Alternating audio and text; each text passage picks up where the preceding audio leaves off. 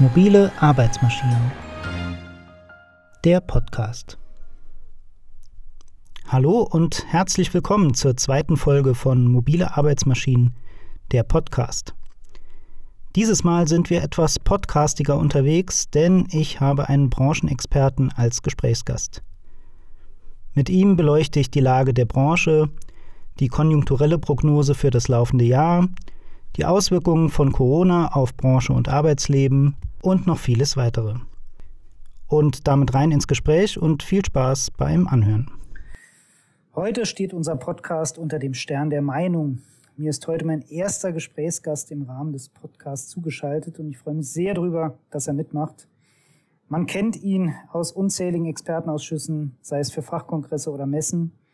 Er ist der stellvertretende Geschäftsführer des Fachverbandes und des Forschungsfonds Fluidtechnik im VDMA und seit Jahrzehnten aktiv in der Branche. Und ich freue mich sehr, Peter Michael Sünnig willkommen zu heißen. Schön, dass Sie dabei sind. Ja, Herr Becker, herzlichen Dank äh, für die Einladung. Äh, es ist auch für mich neu, aber ich nehme gerne Neues an und Neues wahr und stelle mich dem und freue mich auf das zu führende Gespräch und vor allen Dingen auf Ihre Fragen. Das kann ich nur zurückgeben, aber ich freue mich aufs Gespräch, weil wir haben einiges Spannendes vorbereitet. Wir fangen mit der Konjunktur an. Man hört nahezu wöchentlich neue Zahlen oder Fakten zur Konjunktur, die im Prinzip ständig revidiert werden und mal geht es nach oben, mal geht es nach unten. Jetzt hieß es gerade erst vor kurzem wieder Mitte März, die Wirtschaftsweisen senken die Prognose für die gesamte deutsche Wirtschaft. Der VDMA veröffentlicht auch Prognosen zur Konjunktur, allerdings speziell für den Maschinenbau. Wie sieht es denn da aus? Was erwartet der VDMA denn für dieses Jahr für den Maschinenbau? Man muss sehr deutlich sagen, dass natürlich auch äh, der deutsche Maschinenbau von der Corona-Pandemie getroffen wurde. Letztes Jahr ist äh, die Wirtschaftsleistung vom Maschinen- und Anlagenbau um minus 14 Prozent gesunken.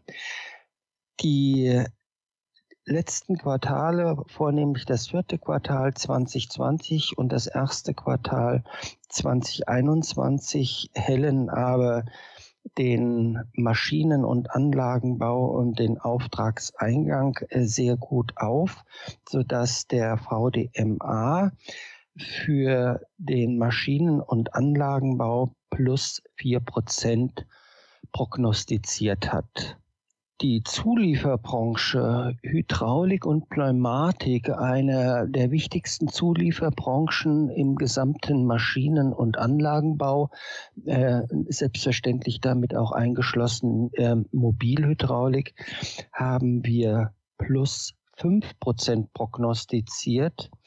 Und ich denke, das ist eine realistische Prognose, die vom Vorstand des Fachverbandes Fluidtechnik getroffen wurde. Kann man also festhalten, das sind durchaus positive Signale und man kann mit Optimismus ins restliche Jahr gehen. Ich denke, äh, wir, wir dürfen wirklich berechtigt mit einem Optimismus in das Jahr gehen. Ich denke auch, die wichtigsten Fachzweige der Fluidtechnik, Hydraulik und Pneumatik äh, sind allesamt äh, sehr optimistisch gestimmt, haben auch äh, für das Jahr 2021 positive Prognosen äh, herausgegeben. Äh, sei es, äh, sei es Gummi- und Kunststoffmaschinen, Druck- und Papiertechnik, Landtechnik, Fluidtechnik, Fördertechnik, aber auch Bau- und Baustoffmaschinen äh, sind alle im positiven Bereich. Selbstverständlich gibt es auch einige Bereiche, äh, die Abnehmer von fluidtechnischen Komponenten und Systemen geht, die leider Gottes diese Entwicklung nicht mitmachen. Aber aus Sicht der Fluidtechnik und aus Sicht der Hydraulik äh, kann ich nur sagen, äh, der Optimismus ist berechtigt. Also Sie hatten eben gesagt, die gesamte Maschinenproduktion im äh, vergangenen Jahr ist um 14 Prozent gesunken. Für dieses Jahr sind wir optimistisch. Jetzt richtet sich diese Sendung oder dieser Podcast ja hauptsächlich an die Hersteller von mobilen Arbeitsmaschinen und ihre Zulieferer. Wenn ich dort mit Vertretern dieser Branche in der Vergangenheit gesprochen habe, in den letzten Wochen und Monaten, habe ich eigentlich recht häufig gehört, dass das letzte Jahr eigentlich doch ganz positiv verlief. Kann man sagen, dass die Branche gewisse Corona-Resistenz hat? Deckt sich das mit Ihren ähm, Erfahrungen? Wenn Sie direkt die Landtechnik äh, ansprechen, ich weiß nicht, ob man da von Corona-resistent sprechen kann, aber äh, schauen Sie, von welchem Niveau äh, die Hersteller äh, der Landtechnik kommen. Das ist ein sehr hohes Niveau gewesen. Auch sie hatten äh, äh leichte Einbrüche, aber sind auch insgesamt gut durch die Krise 2020, wenn Sie überhaupt von einer Krise gesprochen haben, gekommen. Und ich denke, auch da ist äh, ein berechtigter Optimismus äh, für 2021 ähm, äh, ganz deutlich sichtbar. Es gibt sogar schon wieder ein, ein Klagen, äh, dass man äh, in bestimmten äh, Lieferketten äh, leichte Mangelerscheinungen erkennt, dass man äh, sozusagen auf einem sehr hohen Niveau äh, auch vom Ausstoß her ähm, äh, sich bewegt. Folgedessen kann ich nur sagen, ja, die Landtechnik ist auch für 2021 auf einem wirklich positiven Niveau. Ja, wenn es zu Lieferengpässen kommt, ist das ja meistens ein Ausdruck von sehr großer Nachfrage und das bedeutet ja, dass es eigentlich ganz gut läuft.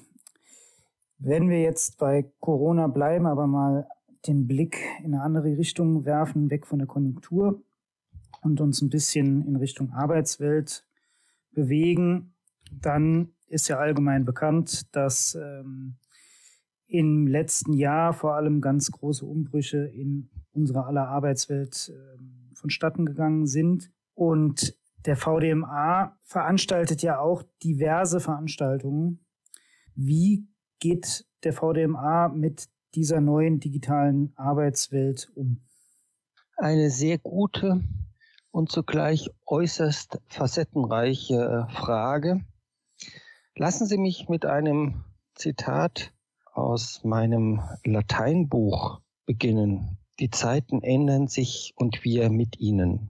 Wenn man vor anderthalb Jahren äh, jemand gefragt hätte, ob wir in der digitalen Veranstaltungswelt, in der digitalen Kommunikation, in der täglichen, in der täglichen äh, Konversation äh, mit unseren Kollegen und mit unseren Kunden äh, rein digital mehr oder weniger nur noch äh, zusammenarbeiten, dann hätte manch einer ungläubig den Kopf geschüttelt.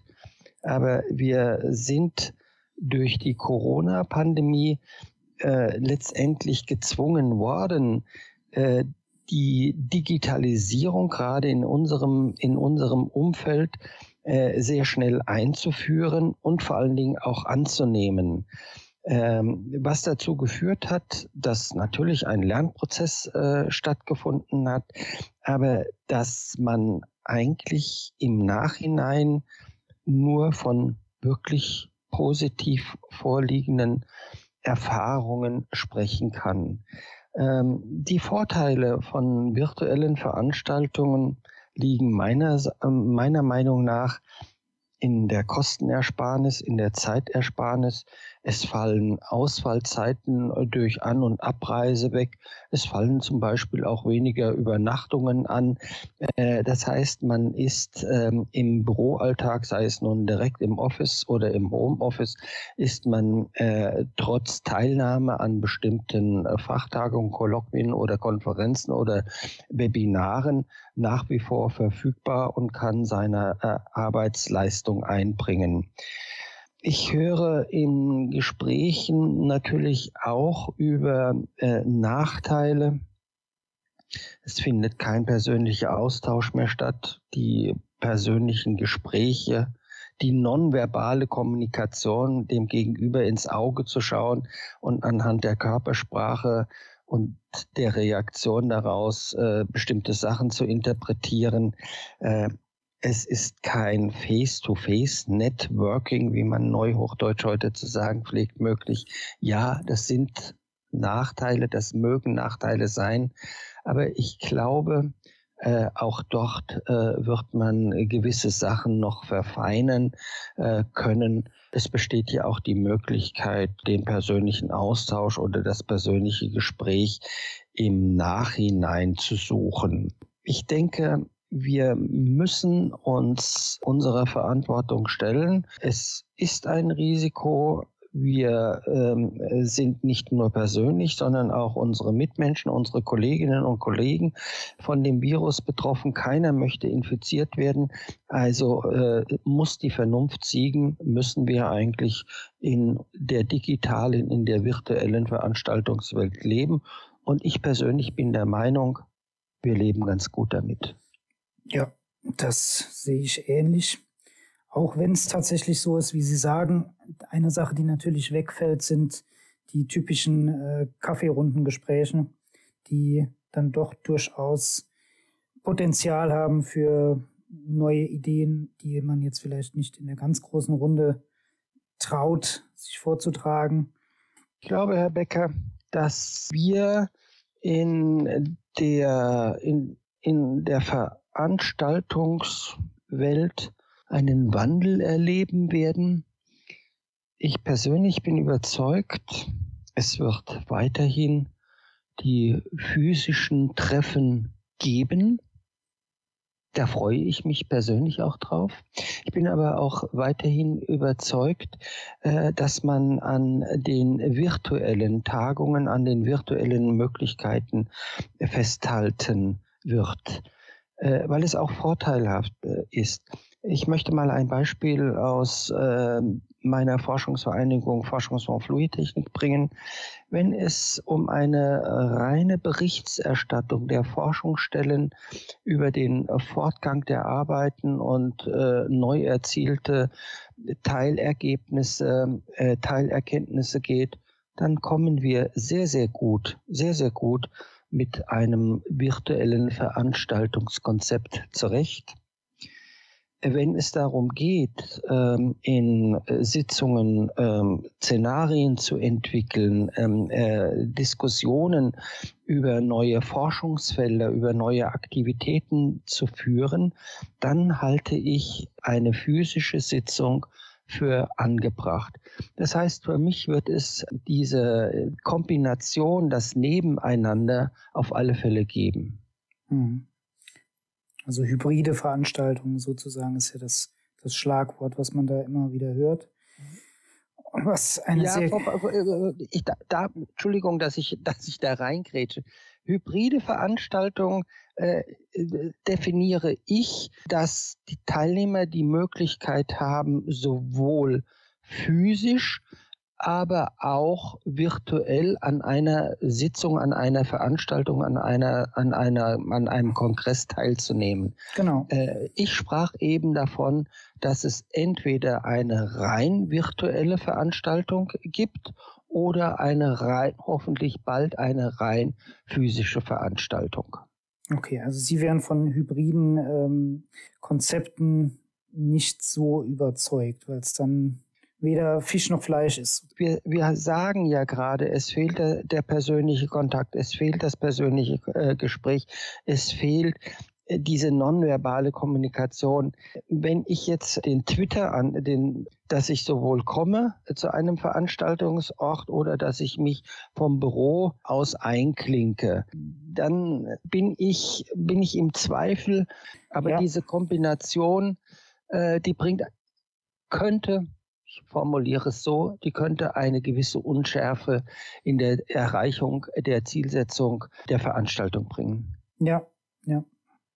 Also Sie sind ein klarer Befürworter von real oder digital, keine Hybridveranstaltung. Das ist jetzt klar rausgekommen. Das ist aber eine gute Überleitung zu der Veranstaltungsbranche, der es momentan nicht ganz so gut geht, oder die Welt der Fachmessen. Dort versucht man sich ja aktuell mit diversen Alternativkonzepten, eigentlich schon ja, seit Mitte letzten Jahres äh, gab es verschiedene Versuche und ähm, Konzepte, wie man eine Präsenzmesse in den digitalen Raum verlegt. Ich habe bis jetzt von Besuchern oder Ausstellern wenig Euphorie und Begeisterung für diese Konzepte hören können. Was glauben Sie denn, verschläft da die Messelandschaft den aktuellen Wandel? Das glaube ich nicht. Also Messegesellschaften sind extrem gebeutelt und ich bin seit 1987 auf äh, nationalen und internationalen Messen für meinen Arbeitgeber VDMA unterwegs. Messe ist geprägt durch den persönlichen Kontakt, das Gespräch, die Möglichkeit, Exponate in die Hand zu nehmen oder wenn ich ähm, äh, bestimmte Messen sehe, wie die Bauma oder die Agritechniker, äh, auch die Exponate äh, zu besteigen, äh, äh, als Autodidakt mir einen Eindruck zu erarbeiten. Und dann soll ich mich auf ein virtuelles Messekonzept einlassen. Da gestehe ich ehrlich zu, da fehlt mir die Erfahrung, da fehlt mir auch das, das Gefühl, wie werden virtuelle Messen angenommen.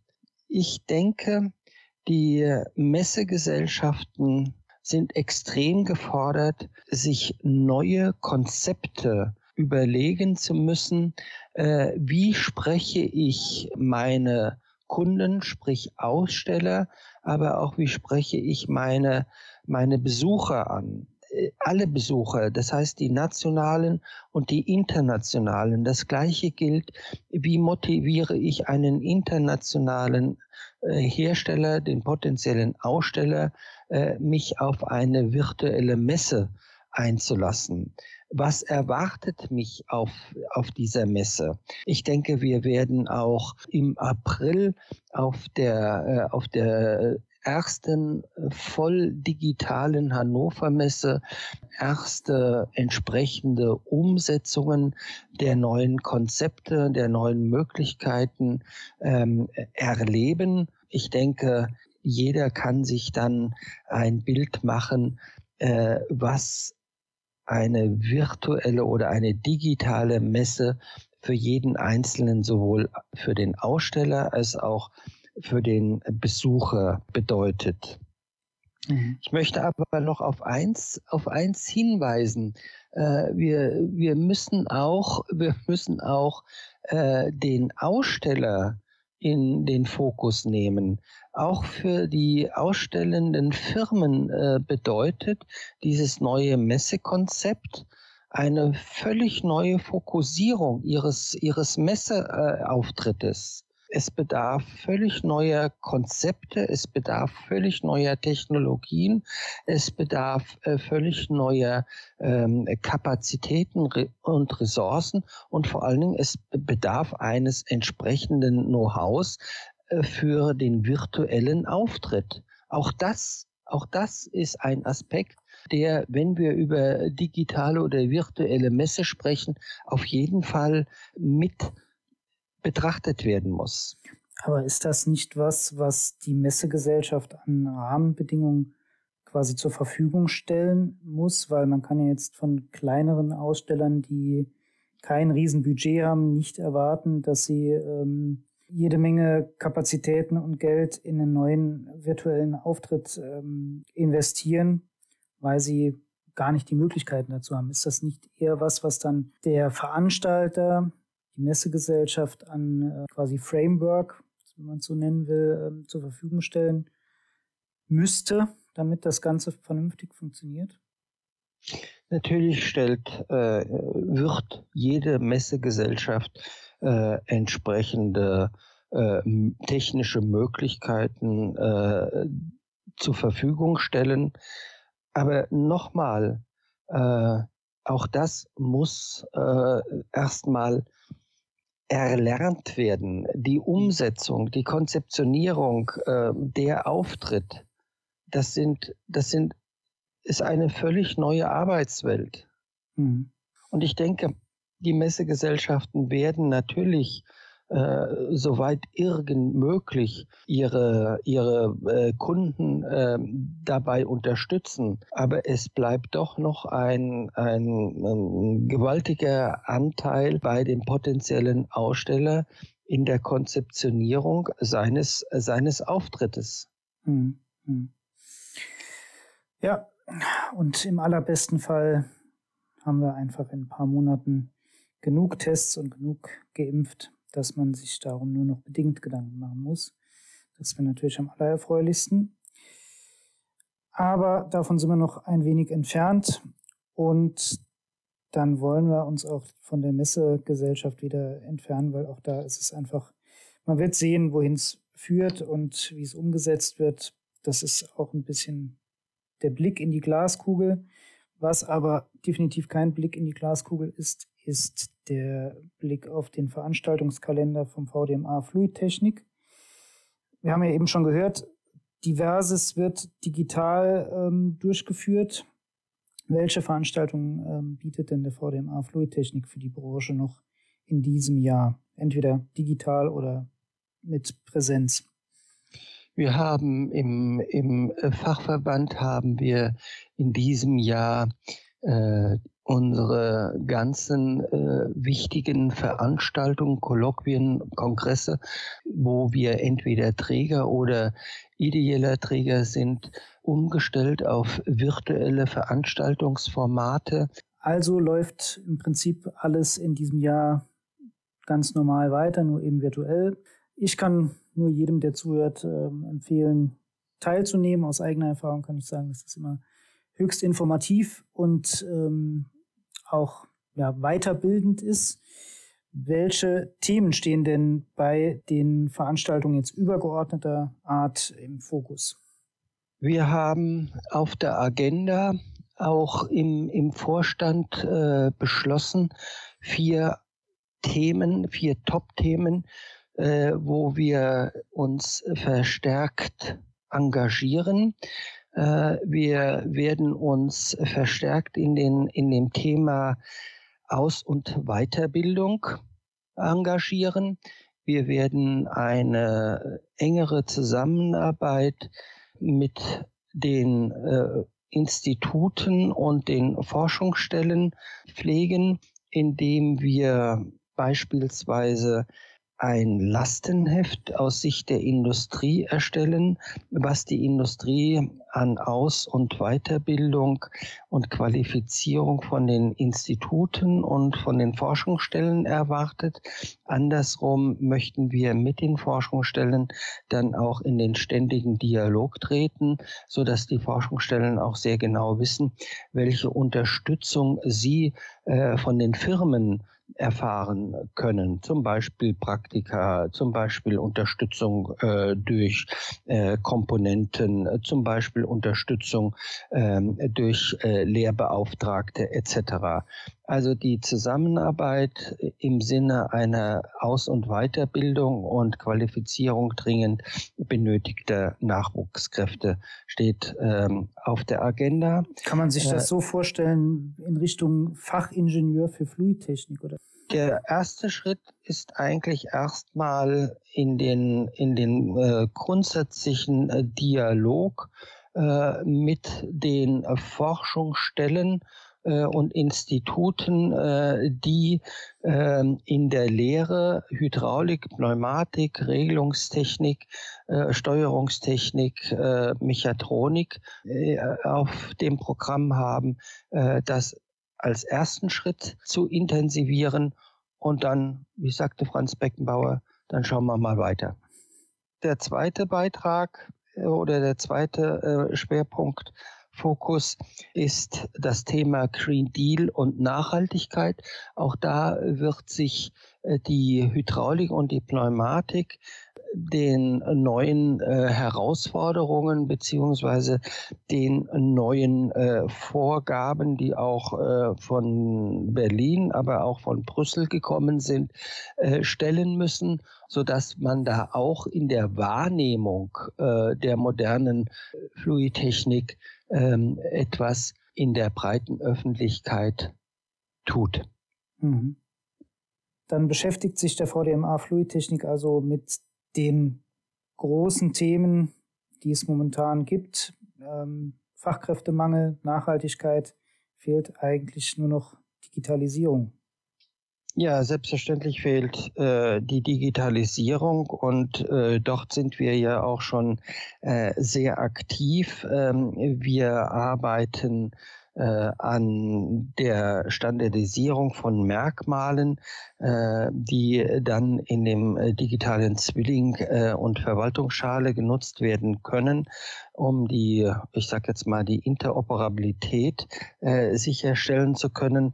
Auch da müssen wir die Digitalisierungswelle innerhalb der wichtigen Zulieferbranche äh, sozusagen äh, vorantreiben. Wir müssen äh, so viele wie möglich, so viel wie möglich unsere mittelständischen Firmen auch, auch mitnehmen, denn äh, Digitalisierung, Vernetzung und Kommunikation, praktisch die Kernaspekte Industrie 4.0, die müssen wir entsprechend besetzen, entsprechend besetzen, dass auch jeder ähm, von der Notwendigkeit überzeugt ist, sich dem Thema stellen zu müssen und entsprechend auch seine Produkte, seine Organisation, seine Struktur vor Ort anzupassen. Es gibt noch ein weiteres Thema, das wir, das wir äh, praktisch äh, verstärkt bearbeiten werden. Das ist, wir müssen die Fluidtechnik als eine sehr innovative Antriebstechnologie äh, stärker und wahrnehmbarer in das äh, Bewusstsein von unseren Kunden stellen. Äh, wir merken zunehmend, dass wir uns immer wieder äh, rechtfertigen müssen, warum zum Beispiel die Elektromechanik äh, möglicherweise die Pneumatik oder die Hydraulik ersetzen soll. Das ist ein Bild, ähm, wo wir praktisch aus dem Reagieren in das Agieren äh, switchen müssen. Wir stehen im Wettbewerb. Wir haben äh, sehr gute Technologien und wir brauchen den Wettbewerb gerade zur Elektromechanik nicht zu scheuen. Ich denke, dass man da auch äh, sagen muss, auch der Kunde muss wissen, welche Technologie hat eigentlich welche Stärke. Äh, ich möchte das an einem Beispiel ähm, äh, festmachen. Schwarz-Weiß-Denken, entweder oder Hydraulik oder Elektromechanik, das sollte nicht stattfinden. Ich denke, man sollte für die Applikation den bestmöglichen Antrieb in dem jeweiligen Teilsystem einsetzen. Nur so kann man eigentlich dem Betreiber, sprich dem Kunden einer Maschine, ähm, äh, den bestmöglichen Nutzen offerieren in Sachen äh, Lebensdauer, in Sachen Zuverlässigkeit in Sachen Nachhaltigkeit und in Sachen Energieeffizienz, sprich in Sachen Total Cost of Ownership. Und die äh, Spritzgießmaschine äh, hat es ja vorgemacht, dass man ganz bestimmte Zyklen sinnvollerweise hydraulisch, elektrohydraulisch oder rein elektrisch äh, fahren kann. Und der Kunde hat den Nutzen indem er eine zuverlässige, hochproduktive und wirtschaftliche Maschine hat. Ja, das kennt man ja auch vom, von der normalen, Anführungszeichen, Elektromobilität. Es wird sich niemand ein Elektroauto kaufen, wenn er im Monat 50.000 Kilometer fährt. weil es einfach momentan überhaupt gar nicht für die Anwendung geeignet ist oder extremst umständlich ist. Also ähm, muss man immer ganzheitlich betrachten, die ganzen Probleme. Man muss, man, mu man muss Technologie offen sein. Und es ist eigentlich äh, sehr bedauerlich, dass man auch von politischer Seite äh, ganz bestimmte Technologien, äh, ich sag jetzt mal, ähm, beendet, einen Endtermin setzt. Ähm, ich glaube, Deutschland äh, ist ein Hochtechnologieland und wir sind sehr, sehr gut beraten, wenn wir uns äh, wirklich auch eine technologische Offenheit ähm, äh, erhalten und nicht sklavisch auf die eine oder andere Technologie ähm, uns setzen lassen. Ein wunderschönes Schlusswort, was man so nur unterschreiben kann. Herr Sünig, vielen, vielen Dank. Es war wie immer hochinformativ und unterhaltsam. Ich freue mich aufs nächste Wiedersehen, wenn es denn irgendwann wieder möglich ist. Und bleiben Sie gesund und alles Gute. Ja, ich bedanke mich nochmal für die Möglichkeit. Auch mir hat es Spaß gemacht. Äh, man kriegt ja in solchen Gesprächen äh, auch immer wieder etwas Neues mit. Man macht sich auch selber nochmal Gedanken, ob die Position richtig ist. Also mir hat es Spaß gemacht, sehr gerne. Und Herr Becker, auch Ihnen alles Gute und bleiben Sie vor allen Dingen gesund. Danke.